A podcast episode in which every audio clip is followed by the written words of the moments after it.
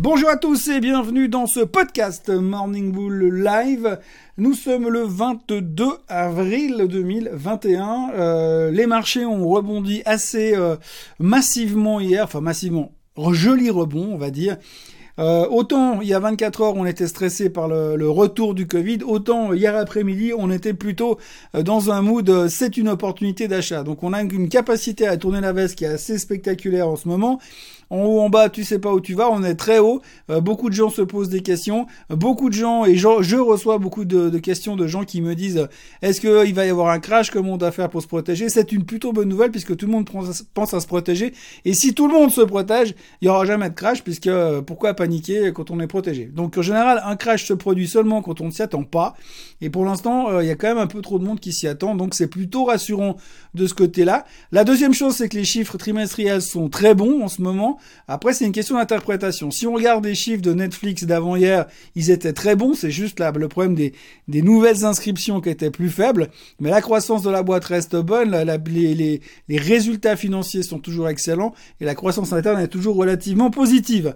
Donc, euh, c'est une question plutôt d'interprétation. Même chose sur des boîtes comme Abbott Laboratories hier, qui ont perdu 3,5%, alors que les mecs, ont fait tout juste, absolument tout juste, dans les attentes du marché. Donc c'est vraiment en fonction de comment est-ce qu'on va euh, voir les choses et comment on se positionne. Néanmoins hier on s'est dit bah finalement comme ça a un petit peu baissé, pourquoi ne pas venir se repositionner?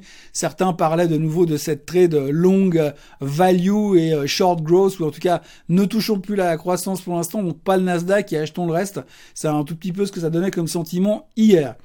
Au niveau des chiffres trimestriels, ben, on continue un peu dans cette, dans cette mouvance aujourd'hui, puisque ce matin, en Suisse, on a deux gros noms qui publient. Le premier, c'est la star du moment, c'est le Crédit Suisse.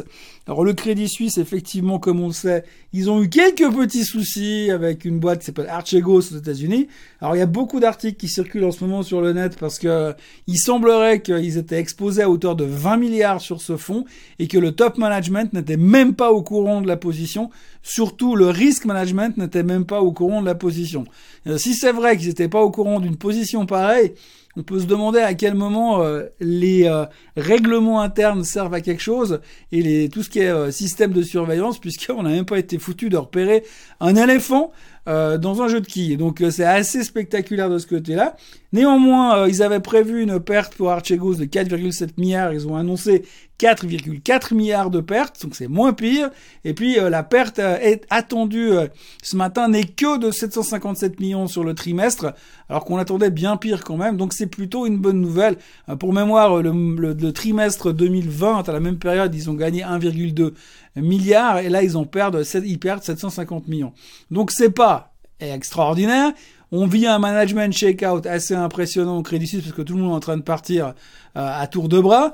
Euh, ce qu'il faut retenir dans tout ça, c'est que euh, bah, le pire est derrière, mais c'est pas si pire que ça. Donc peut-être qu'on aura un petit peu d'embellie. En plus, je pense qu'il y a quand même beaucoup de choses qui ont été pricées sur le Crédit Suisse, mais il va falloir un petit peu de temps pour se reconstruire à l'interne et reconstruire un semblant de confiance.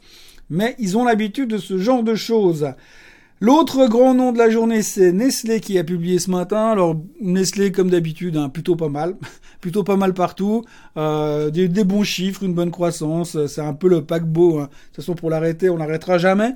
Donc euh, assez positif. On va voir de nouveau comment le marché va l'interpréter, puisqu'effectivement, on ne pense que que euh, que ça aujourd'hui. C'est comment est-ce qu'on interprète les résultats et pas s'ils sont bons fondamentalement. Euh, l'idée du jour aujourd'hui, ce sera pour moi d'acheter de l'argent. Alors il y a plusieurs moyens d'acheter de l'argent. Moi j'aime bien le tracker SLV euh, parce que c'est le plus proche de ce qui ressemble à de l'argent physique. Et finalement, euh, quand on regarde un petit peu le graphique, on a eu cette ce tentative de démarrage il y a quelques semaines. On s'est replié sur les 25 et là on repart de nouveau pour repartir à l'assaut des 29 dollars. Là, on est à 26 et des poussières. Je pense qu'on va aller assez facilement à 29. C'est un premier target. Après, la question sera de savoir si on arrive à casser les 29 pour aller au target euh, obvious qui me semble être autour des 40-42 dollars, en tout cas cette année. Euh, sinon, on pourra encore envisager, euh, est-ce qu'on va encore peut-être avoir un repli et revenir sur les 25 pour racheter et rejouer ce mouvement, ce mouvement suivant. Néanmoins, je suis assez bullish euh, tendanciellement sur l'année, mais là, je pense qu'il y a peut-être une réaccélération, un retour d'intérêt dans ce type de, d'investissement, alors que le Bitcoin semble un petit peu bloqué sous sa moyenne mobile des 50, des 50 jours je serais pas étonné qu'il baisse encore un peu et que tout le monde se dise bah le trade c'est on vend le bitcoin et on achète de l'or et de l'argent. Euh, je pense que l'argent a un potentiel un peu plus intéressant euh, en termes de pourcentage à la hausse que l'or. D'où l'idée du jour. Euh, j'ai eu deux questions auxquelles je vais répondre aujourd'hui. Tout d'abord, quelqu'un m'a envoyé un, un mail hier soir à 22h pour dire que fait Marvel? Parce que sur ma plateforme, j'ai plus de prix. Alors c'est probablement un problème de votre plateforme parce que Marvel a continué à traiter normalement. Euh, et ça vaut autour des 47 dollars et des poussières. Donc euh, tout va bien du côté de Marvel. Il s'est rien passé de spécial. Je crois même que hier elle terminait en hausse de 3%. Alors je suis désolé si j'ai pas répondu immédiatement, mais j'ai vu le mail ce matin euh, parce que je suis pas toujours devant mes emails à 22 heures et puis je peux pas toujours vous répondre immédiatement. Mais voilà, il s'est rien passé sur sur Marvel, rien de spécial. Peut-être qu'il arrive simplement que votre plateforme ait des problèmes techniques et que le feed ait été coupé, auquel cas vous pouvez aller contrôler, double-checker euh, les, prix sur des plateformes euh, gratuites euh, comme vous trouverez un peu partout sur le net. L'autre question, c'est quelqu'un qui me dit Débutant en bourse, je voulais savoir pourquoi vendre des poutres sur Netflix en spéculant sur un cours à la hausse plutôt que d'acheter des calls. Écoutez, simplement, c'est une manière d'interpréter les choses. Effectivement, que vous soyez long call ou short put, le résultat est le même. Vous jouez la hausse dans les deux cas mais la réflexion est différente. Si vous vendez des puts, vous profitez d'une hausse de volatilité temporaire dans un titre qui baisse violemment. C'était le cas de Netflix hier. Et donc à ce moment-là, la vol monte, vous vendez des puts relativement cher en espérant n'être jamais exercé. Sur ce point-là, j'aimerais justement revenir dessus. Si vous vendez un put Netflix, ça correspond à 100 titres. Donc n'oubliez pas de penser que le jour où vous êtes exercé, eh bien vous devez acheter 100 titres Netflix plein pot. Donc un titre Netflix, ça vaut quand même 500 500 dollars à peu près. Euh, vous faites le calcul, ça fait quand même beaucoup d'argent. Normalement, vos plateformes, vos banques ne vous laissent pas aller short put si vous n'avez pas la, garantie cash de l'autre côté.